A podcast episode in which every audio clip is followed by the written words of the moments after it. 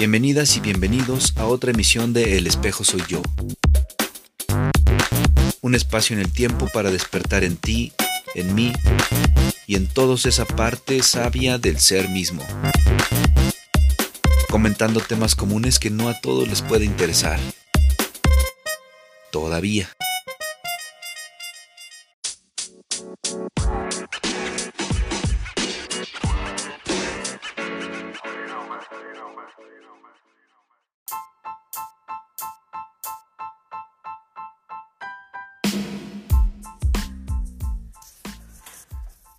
Hola de nuevo. Eh, bueno, en esta ocasión quiero leerles algo que me encontré y que me gustó mucho. Y se llama El amor de tu vida tiene que ser una decisión racional. Dice así. Me explico.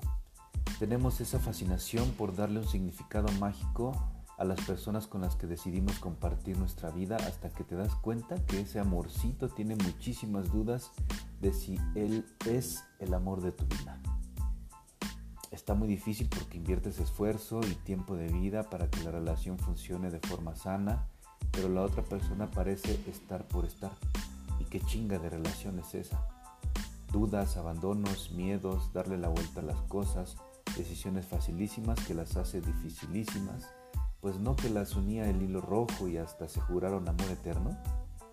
Verás, si andas por la vida tomando decisiones arbitrarias, pensando que el amor de tu vida es el primero que se atraviesa la calle, estamos jodidos. Porque estás pensando desde la necesidad y no desde la razón. Piénsale, el día que tengas una enfermedad fuertísima, ¿quién estará a tu lado?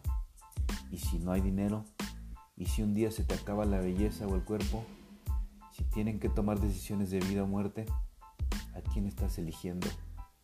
Si tienes que exigir al amor de tu vida que elija o que tenga que tomar decisiones firmes, ¿es el amor de tu vida?